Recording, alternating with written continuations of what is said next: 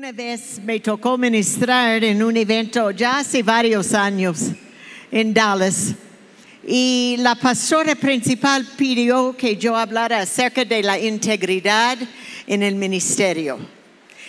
Y bueno, qué tema. Y fui al Salmo, creo que es el 15, que habla acerca de lo que Dios acepta y no acepta.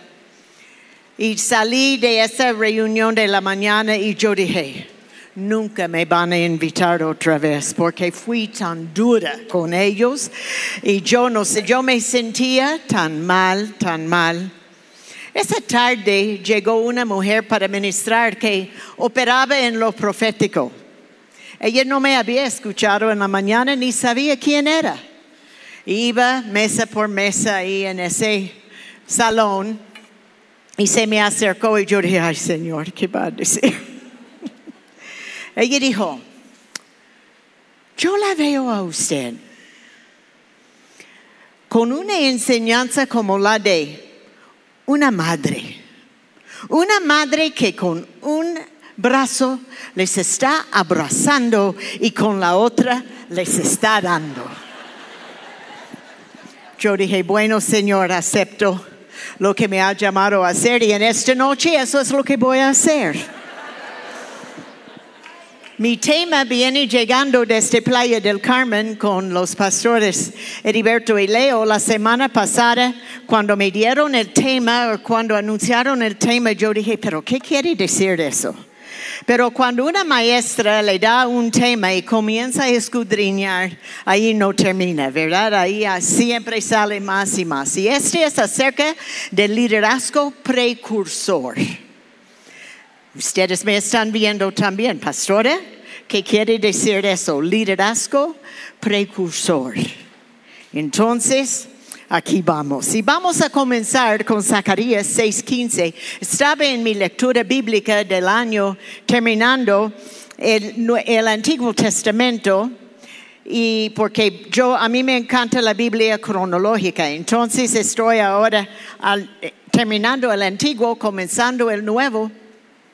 Y yo decía, qué aburrido estos últimos libros. No lo voy a hacer otra vez. Lo he, los he leído tantas veces, ya basta. Entonces, pero llego a, a un verso que me tocó y va bien con esto. Ustedes saben que aquí voy, lo voy a mencionar, que casi no puedo enseñar sin usar Romanos 12.1. Entonces yo dije, ya no más, hay más versos, yo no tengo que usar Romanos 12.1, pero sigo encontrando otros versos que apoyan lo mismo.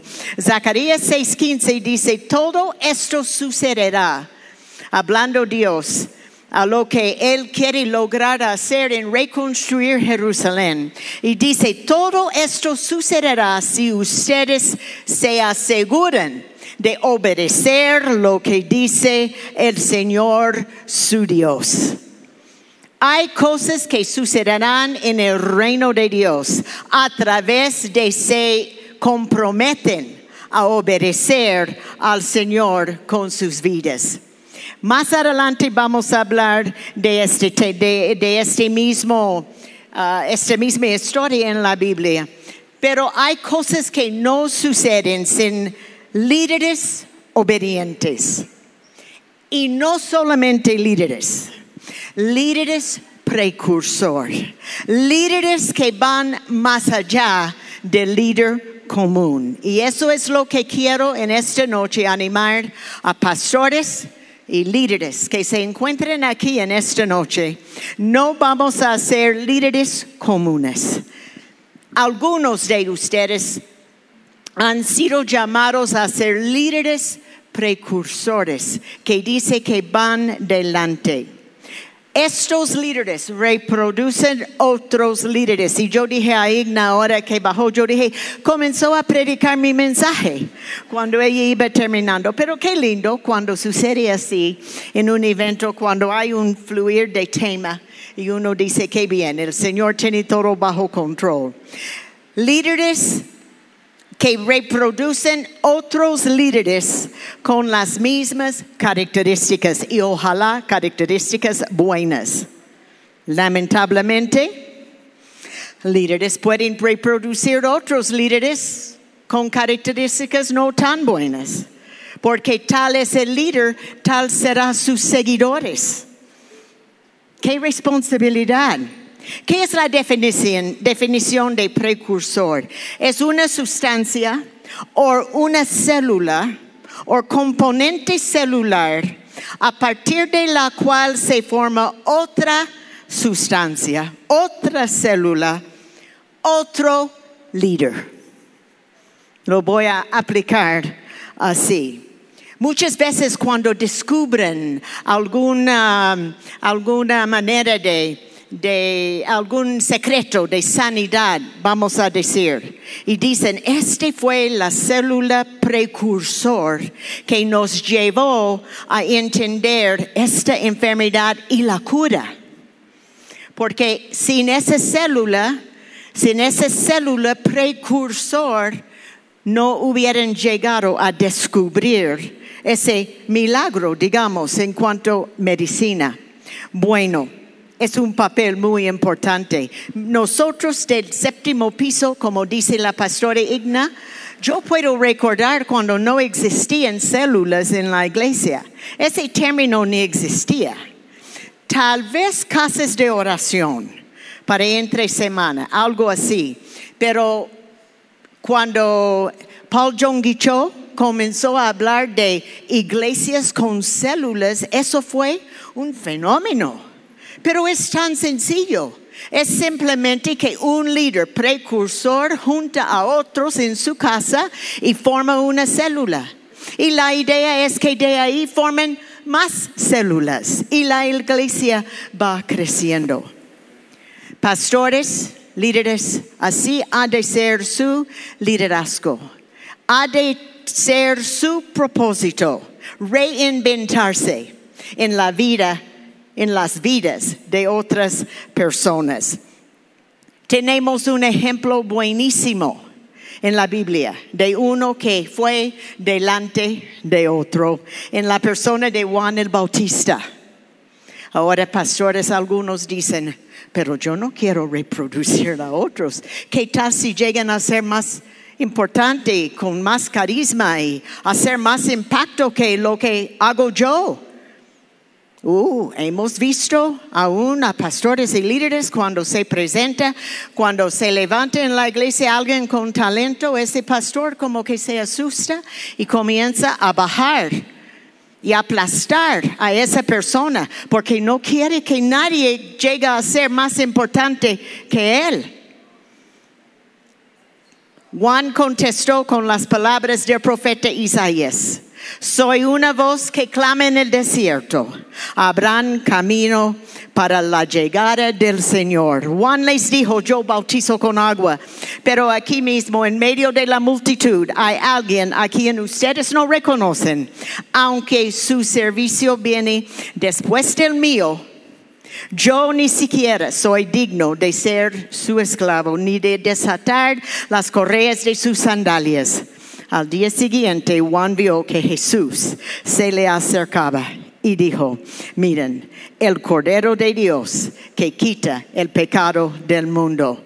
A él me refería cuando yo decía, después de mí vendrá un hombre que es superior a mí, superior a mí porque existe desde antes que yo. Pastores, en algunos de ustedes hemos visto la oportunidad de levantar a otros que serán aún, ustedes son buenísimos, pero levantar, levantarán a otros que serán aún mayor, aún mejor. Eso ha de ser su meta. Ya nosotros estamos a la etapa que, oh, nos da tanto gusto sentarnos en la reunión y disfrutar la prédica de lo que hemos, los que hemos levantado, sin tener que esforzarnos nosotros tanto. Mejor dejar a ellos, porque ya ahí van aún mejor que nosotros. ¿Qué tal el ministerio de Jesús? Jesús los llamó a los pescadores. Vengan, sígueme, líder precursor. y yo les enseñaré cómo pescar personas. Y note esta palabra, enseguida.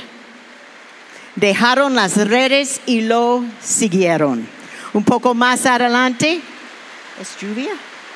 Por la orilla vio a otros dos hermanos, Santiago y Juan, sentados en una barca junto a su padre Zebedeo, reparando las redes. También los llamó para que los siguieron, líder precursor. Ellos dejando atrás la barca y a su padre, lo siguieron como de inmediato. Había algo en el liderazgo de Jesús que dio ganas a estos hombres a seguirlo. Ni lo tenían que pensar. Les animo a llegar a ser ese líder que los demás no pueden resistir que están más bien ansiosos de recibir la invitación de seguirle, porque representa algo muy especial en la vida de ellos. Adelante, vamos. Esto está en Mateo 4, 19 a 22.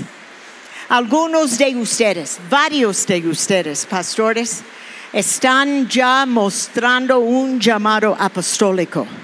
Nosotros no somos de ir y repartir y decir ustedes esto y ustedes el otro y ustedes este.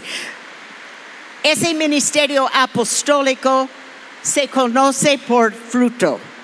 Y estamos viendo que algunos de ustedes ya están abriendo iglesias, están yendo en esa dirección. Pero quiero animarles a resistir cualquier perfil de celebridad en el ministerio. Uno que es verdaderamente un apóstol merece ser honrado, pero también esa persona resiste cualquier celebridad porque siempre reconoce de dónde viene el ministerio que tienen y es por la gracia de Dios. Nadie debe de jactarse en decir, ah, el Señor me ha dado un ministerio apostólico. Pues gracias a Dios, hágalo. Los demás lo reconocerá. No tiene que reconocerlo uno mismo, porque da fruto que los, que los demás pueden observar. Y cuando uno realmente ha llegado a ese nivel, es, se siente más bien como humildes, porque reconocen que si no fuera por el Señor, si no fuera por su gracia y el precio que ha pagado, pues con todo eh, lo demás es muy superficial. Pero lo verdadero, el líder precursor. Su propósito es simplemente traer a otros detrás de él. Me encantó una definición que escuché de lo que es el ministerio apostólico. Y es esto, no es de ir sobre lo demás como volando por encima y criticando y, y como mandando, más bien es decir, mire muchachos, vengan detrás de mí, aquí vamos.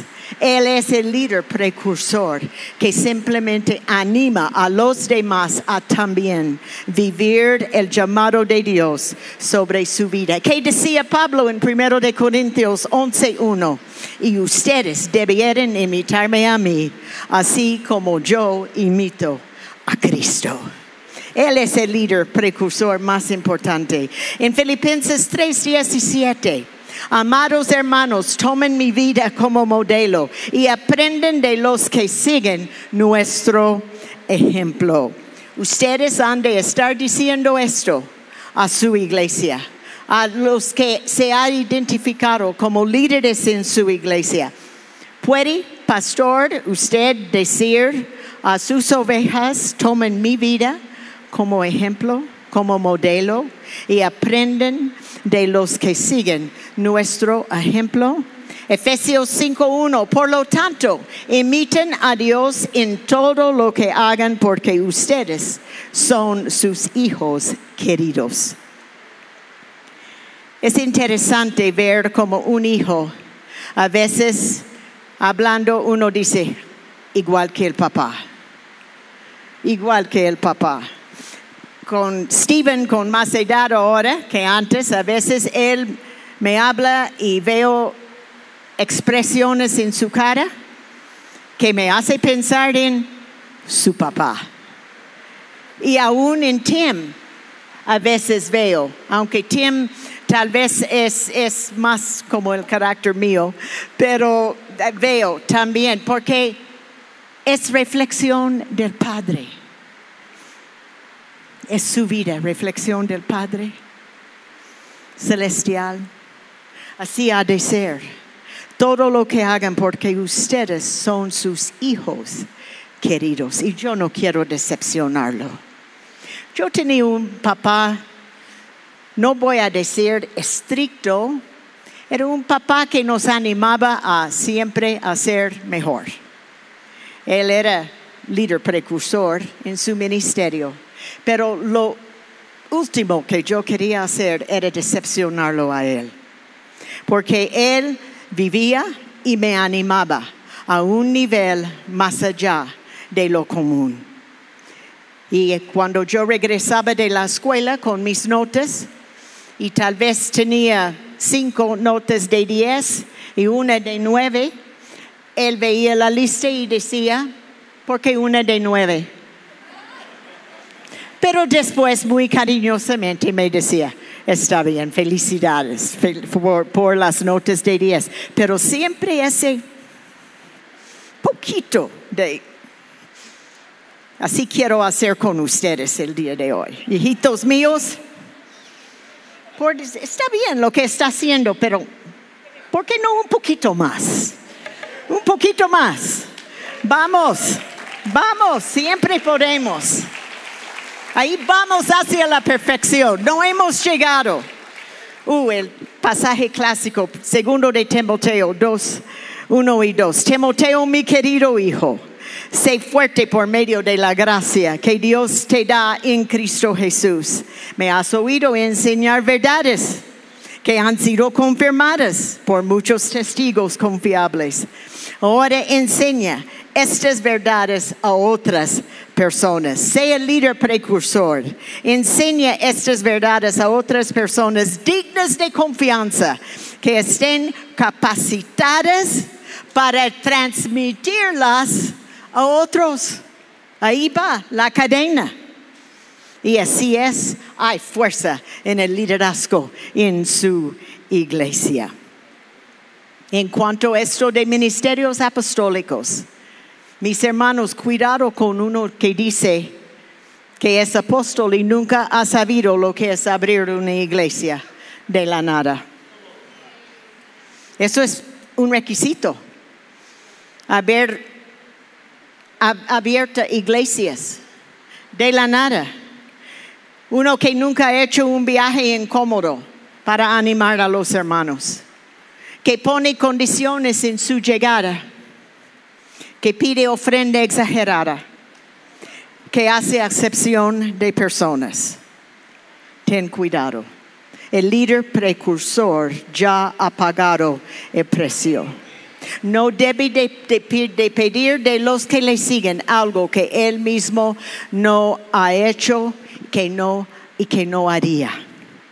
Pero que sea el primero en participar aún en lo difícil. Tenemos unos ejemplos también en el Antiguo Testamento de líderes precursores. ¿Qué tal José? No todos van a entender, mis hermanos, los sueños que el Señor le da.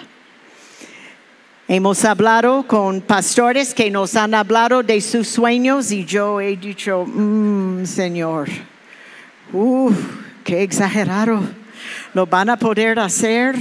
Cuando Tim iba, estaba en transición de la iglesia donde comenzó Mundo de Fe a comprar edificio propio él me dio la dirección del edificio que es actualmente la sede de Mundo de Fe. Él me dijo, mamá, vaya, dé una vuelta por ahí, ve ese edificio. Yo fui de vuelta. Yo le dije, Tim, estás soñando. ¿Cómo se le ocurre? Él dijo, mamá, sueña conmigo. Líder precursor. Entonces sí, comencé a soñar con él. ¿Y qué pasó? Consiguió el edificio por un milagro de parte de Dios. Y cuando uno vive los sueños que Dios le ha dado, Él le da sabiduría para ayudar a otros a encaminar sus sueños. Eso es parte del líder precursor. Entonces José recibió sueños que eran, bueno, sus hermanos y los demás no entendían y francamente no les gustó. Pero más adelante en su vida, él pudo también ayudar al faraón a interpretar su sueño y organizar el país para el tiempo que venía. ¿Por qué? Porque él había sido fiel a su sueño. No permitió ninguna distracción, ni la esposa de Potifar pudo distraerlo de la visión que el Señor le había dado. Líder, precursor. Pero cuando David, quien había levantado un reino increíble, cuando no fue a la batalla, fue distraído y perdió su brújula y pecó. ¿Por qué? Porque no estaba en la batalla como líder precursor de esa guerra. Ten cuidado.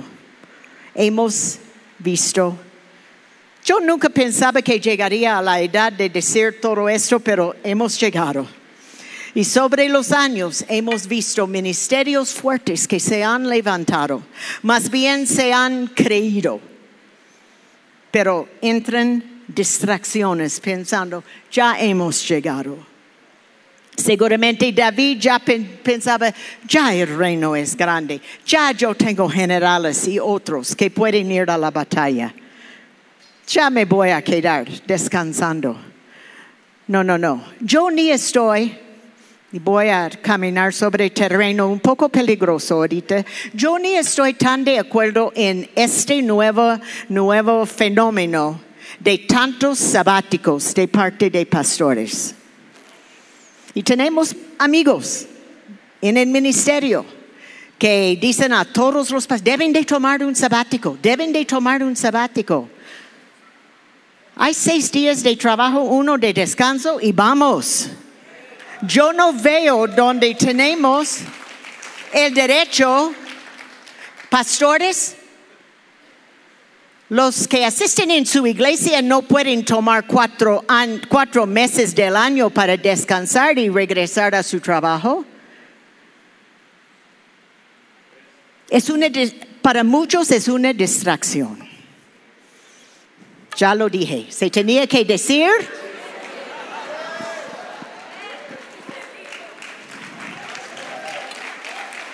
Nunca he visto a uno de ellos, y conozco a muchos, que ha regresado de un sabático con más energía, más visión y más ánimo.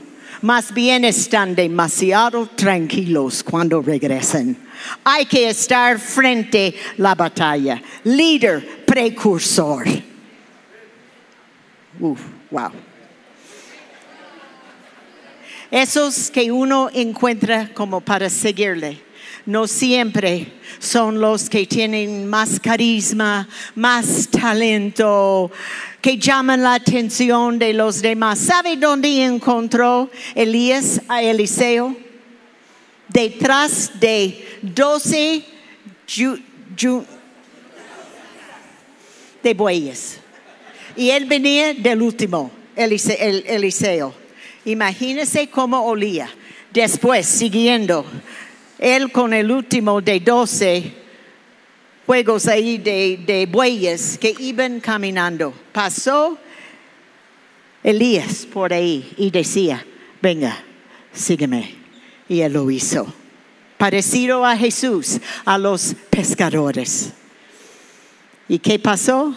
Eliseo fue quien lo vio cuando esa carreta de fuego lo llevó a Elías al cielo y también recibió el manto para seguir adelante. Hacía doble los milagros que hacía Elías en su vida, porque Elías lo reconoció ahí en ese trabajo tan asqueroso y lo llamó para seguirle. Elías fue el líder precursor y levantó a Eliseo como su seguidor. Pastores, ¿qué están haciendo? Moisés, antes de ser llamado para ser el líder precursor de ese, ese pueblo rebelde, que solo conocían la esclavitud, de llevarlos por el desierto, primeramente él tenía que identificarse con ellos. Él escogió mejor sufrir con el pueblo de Israel que disfrutar de los lujos del palacio de la princesa. Se identificó con ellos de tal grado que tenía que ir y vivir 40 años en el mismo lugar donde un día Él los iba a llevar para conocer el lugar. Así es cuando Él llegó ahí con ese pueblo, Él ya conocía. El Señor le llevará a algunos desiertos, a algunos lugares difíciles por un tiempo, para que esté más preparado para llevar su pueblo por ahí y decir, vamos a estar bien, yo conozco este terreno, yo he estado en este valle, yo he subido a esta montaña. Yo conozco este desierto. Ten confianza, sígueme a mí, porque lo he experimentado y conozco por dónde les llevo. Él amó tanto al pueblo que iba a guiar que mató a uno que venía en contra y él tenía que pagar el precio, pero aún ese precio fue su entrenamiento. Cada paso de la vida de un líder precursor es importante. Escucha esa voz suave del Espíritu Santo que le dará dirección. Jesús, Josué se calificó para seguir, para ser el que seguía a Moisés. ¿Cuándo? Cuando los Moisés envió a los doce espías, regresaron diez diciendo, no podemos, hay gigantes, es imposible este, este reto. Pero había dos líderes precursores que tenían la fe que Dios les iba a acompañar en ese reto, Josué y Caleb. Aunque hubiera gigantes, ellos decían, no se asusten ni les tengan miedo, porque Dios está con los otros diez. No sé qué pasó con ellos, pero sé que los líderes precursores todavía están nombrados en la palabra de Dios. Y a Josué le tocó seguir detrás de Moisés, quien había sido su líder precursor. Según Deuteronomio 1:38, en cambio, Dios hablando, será tu ayudante Josué, hijo de Nun, quien guiará al pueblo hasta llegar a la tierra. Y diciendo a Moisés, anímalo, porque él irá al frente cuando los israelitas toman posesión de ella. La instrucción de Dios a Moisés fue, anímalo. Bueno, hermanos, les estoy animando. Les estoy animando. Porque nos van a seguir después de nosotros serán ustedes. Van a tener la fe para seguir. También esta clase de liderazgo requiere disciplina en la vida. Daniel llegó a ser un líder precursor en una tierra que no era de él, una tierra pagana, pero él nunca dejó sus disciplinas espirituales. Uno no disciplinado nunca será un líder precursor. Wow. Pero sobrevivió los leones y tantas cosas que venían en su contra porque Dios estaba con él, porque tenía un propósito de un puesto importante en ese reino. Pero sin su hábito de orar tres veces al día, de comer lo que se permitía para un hebreo, de guardar esas disciplinas, Dios encontró dónde usarlo. Y mujeres, no podemos hablar esto sin mencionar a Esther. Si muero, muero. Y no tengo tiempo para relatar todo el, lo que sucedió ahí. Pero su tío, Mardoqueo, me gusta lo que él dijo, pero él vio en ella la posibilidad. No te crees que por estar en el palacio escaparás cuando todos los demás judíos sean asesinados, asesinados. Si te quedas callado en un momento como este, el alivio y la liberación para los judíos surgirán de algún otro lado, pero tú y tus parientes morirán. ¿Quién sabe si no llegaste a ser reina precisamente para un momento como este? Dios como diciendo, yo voy a cumplir mi propósito, sea contigo Esther o con quien sea. Bueno, hermanos, yo quiero que el Señor cumple su propósito a través de mi vida. Yo no quiero que otro tome mi lugar. Yo no quiero que el Señor diga, Dana no quiere, entonces, a ver, a ver, ¿quién está dispuesta a, a obedecerme? No, yo quiero ser ese obediente. Y si muero, muero pero yo quiero cumplir el propósito de Dios en mi vida. Hablaron con unos que iban a un lugar muy peligroso, de muchos mártires, a predicar el Evangelio. Y les dijeron, pero no saben que si van ahí es muy posible que va a terminar siendo mártir. Van a morir. Ellos dijeron, ya morimos ya morimos a nosotros mismos. No nos pueden matar, ya morimos. Esther dijo, si muero, muero. Líder, precursor. Lista para, para pagar el precio. Nehemías, el copero, delante del rey. El Señor le habló y él se hizo listo. Llevaba tanto esa carga que el Señor puso sobre él, que hace en su rostro el rey dice, ¿qué le pasa, Nehemías? Y él dijo, bueno, tú te suplico que hoy me concedes éxito y hagas que el rey me dé su favor. Pon en su corazón el deseo de ser bondadoso conmigo, dice Nehemías al Señor. En esos días yo era el copero del rey. Pero hay un libro en la Biblia que lleva su nombre porque fue obediente, fue líder, precursor a esos que regresaron del exilio para reconstruir los muros de Jerusalén. Fue delante del rey con su llamado en su rostro. Lleva su llamado en su rostro, poco de intensidad. Mediocridad no sirve. No sé si Carlos Torres está aquí. Yo creo que la semana él puso algo en Facebook que me encantó. Y, creo que lo puede, en inglés lo podría explicar, pero vamos a ver. Había Platón, Sócrates, Aristóteles y estoy hablando de mediocrates. ¿Lo captaron? Nadie quiere ese, ese, ese, seguir a este que se llamaba Mediocrates. Es un invento y traducido del inglés. Tiene más sentido en inglés, pero no pude resistir usarlo el día de hoy. Porque liderazgo no puede ser mediocre. Tiene que, requiere organización, requiere sabiduría, requiere humildad, requiere fortaleza, requiere visión no puede ser mediocre si va a ser líder precursor. Tal vez yo soy un poco como soy. Si ha leído el libro, ha leído un poco de esto.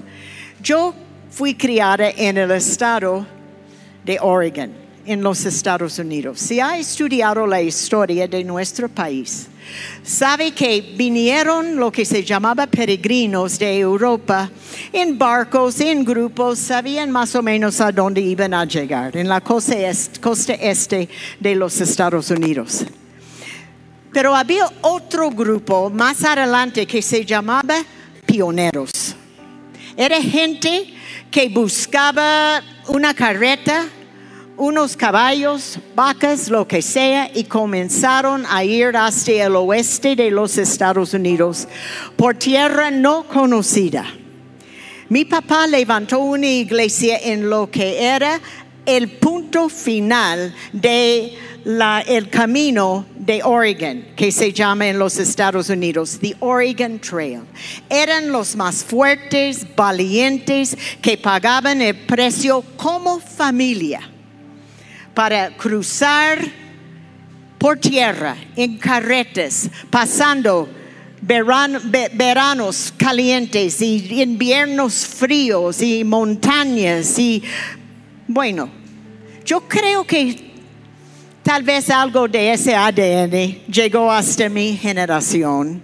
Y si no, eh, yo reconozco que soy tal vez un poquito más determinada que muchas personas. Por eso ustedes me quieren. Porque ya saben cómo soy, me aceptan tal como soy. En mi familia, las mujeres eran todas, eran una era coronal en el ejército de los Estados Unidos, de enfermeras del ejército. Y otras que manejaban sus negocios. Y el estado de donde soy reconoce que son gente muy determinada, independiente, decidida. Pero yo no me arrepiento de eso, porque yo creo que es parte de lo que me ha ayudado seguir a ese aventuroso con que he vivido por 54 años y también hemos sido pioneros en muchas cosas. Hasta nuestra familia aún. Nuestros hijos han tenido que caminar con nosotros como esas familias, esas familias pioneras que cruzaron lo que es los Estados Unidos.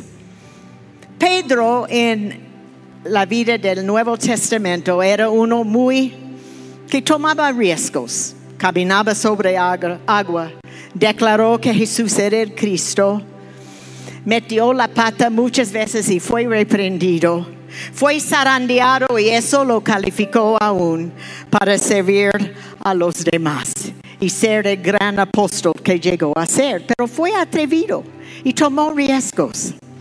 Algunos se acercan a mi esposo y dicen, Pastor Rafael, yo quiero hacer lo que tú haces. Y ahora su respuesta es, ¿quiere hacer lo que yo hice? Ustedes lo ven aquí hoy guapo con su traje y su...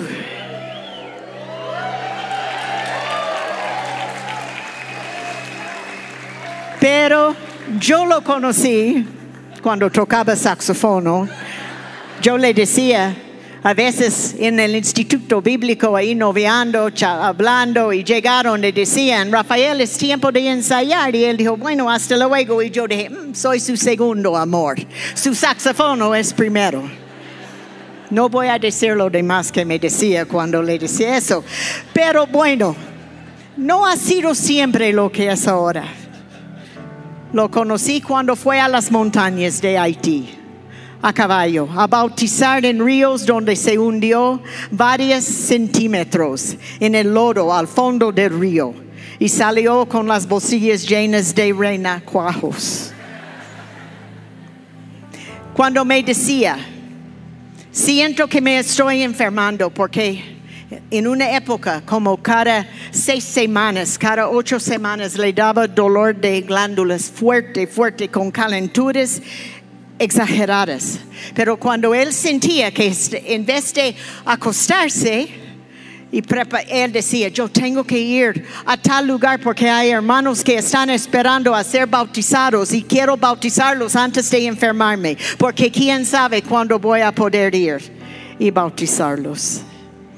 Cuando él fue a Santa Cruz, la isla de Saint Croix, a levantar una iglesia nueva, y el, lugar que encontró fue un club nocturno abandonado.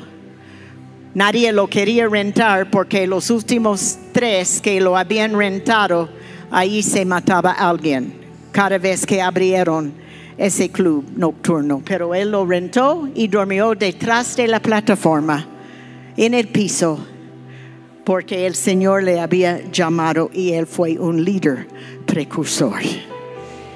Ahora hay un, un templo lindo ahí, construido por su primer la persona, la primera persona que se convirtió ahí. Lo conocí cuando fue a la isla de San Martín para abrir una iglesia. Fue por todo buscando dónde comenzar la congregación y vio un edificio ahí en medio de monte ahí preguntó, ¿puedo rentar esto? Y el dueño se rió y dijo, bueno, es donde hemos guardado a los cerdos, pero si quiere buscar con qué limpiarlo y puede imaginar cómo huele, pues límpialo y úsalo. Y ahí comenzó una iglesia. Hace unos, unos, años regresó ahí con los pastores Ernesto y Sandra. En unas vacaciones mi esposo dijo, yo tengo que, yo sabía que lo iba a hacer, tengo que ir a ver qué pasó con ese chanchero donde abrí la iglesia.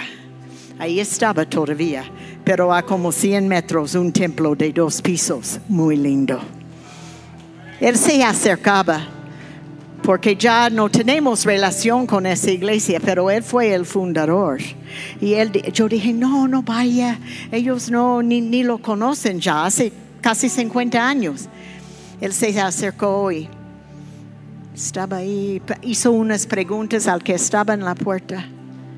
Y ese mujer le dijo, ¿es usted el hermano Rafael? Mi esposo dijo, bueno, sí.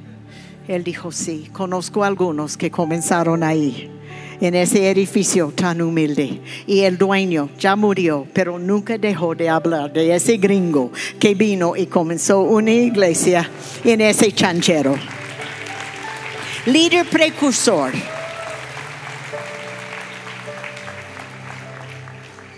Como familia, después de llegar aquí a Guadalajara a vivir, pidió que mi esposo fuera a Nicaragua en, en diciembre, en el tiempo de Navidad, a visitar a unos hermanos y decimos, pero Navidad, el Señor como que me dijo, déjalo ir.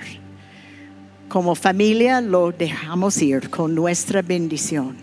Por eso hoy día Mundo de Fe tiene el ministerio que tiene tan grande en Nicaragua. Pero mis hermanos, Espero que todos pueden hacer lo que nosotros hacemos, pero hay un precio, vale la pena, pero tiene que llegar a ser ese líder precursor. Ahora que veo a Heriberto y Leo aquí, hace poco estábamos en la República Dominicana y después de, la, la cruzada esa noche, estábamos en el coche. Heriberto es dominicano y no ha sido siempre santo como es ahora. Pero mi esposo tenía su teléfono y él dijo, Heriberto, vamos por esta calle. Y me ahí iba, mi esposo dijo, ahora a la derecha, mi esposo tenía el GPS ahí. Y Heriberto ya se estaba asustando. Pastor, ¿por dónde vamos? No, no, aquí, aquí nomás, sigue, sigue. Aquí vamos a dar la vuelta. Leo estaba atrás conmigo. Pastor, ¿sabe dónde estamos? Este es el barrio peor de Santo Domingo. Y mi esposo decía, ahí está, ese es el edificio donde prediqué mi primer mensaje en español. Duró nueve minutos. Ya él y yo los dos podemos más que nueve minutos, eso es el problema. Pero líder precursor que ahí predicó su primer mensaje. Él pensaba que iba a cambiar el mundo con ese mensaje y duró nueve minutos. Tengo cosas más aquí. Pero viendo a Susan, tengo que contar otro de lo que es un líder precursor. Fuimos a Colombia y Susan quería llevarnos a conocer el bello país de Colombia. Sí y fuimos a Valle de Leyva o Villa de Leyva. Y era un tiempo, ella no había calculado esto y ese, ese pueblo es muy histórico, colonial. Y una semana del año hacen una gran celebración ahí. Y el pueblo que ha de tener tal vez 10 mil personas tenía como 100 mil personas. Y los carros, los coches. Pasamos como dos horas solo para entrar en el pueblo, que hubiera sido 10 minutos.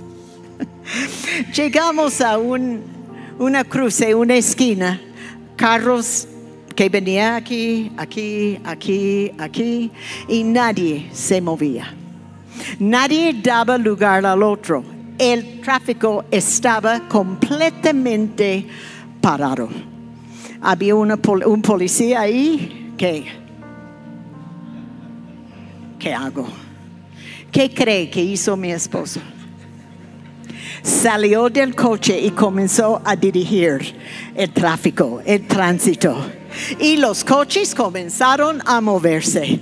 Y una señora bajó la ventana y dijo, gracias Señor.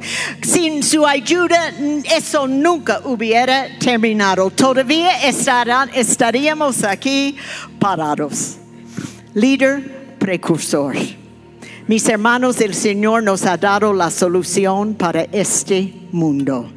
Solo tenemos que tomar autoridad y hacer mover las cosas. Amén. Dios necesita a cada uno de nosotros que seamos obedientes, no mediocres, haciendo lo que Él nos ha llamado a hacer. Y qué vida más rica podemos vivir con las bendiciones de lo alto. Yo no lo cambiaría por nada. Músicos, vengan, que el Señor les bendiga.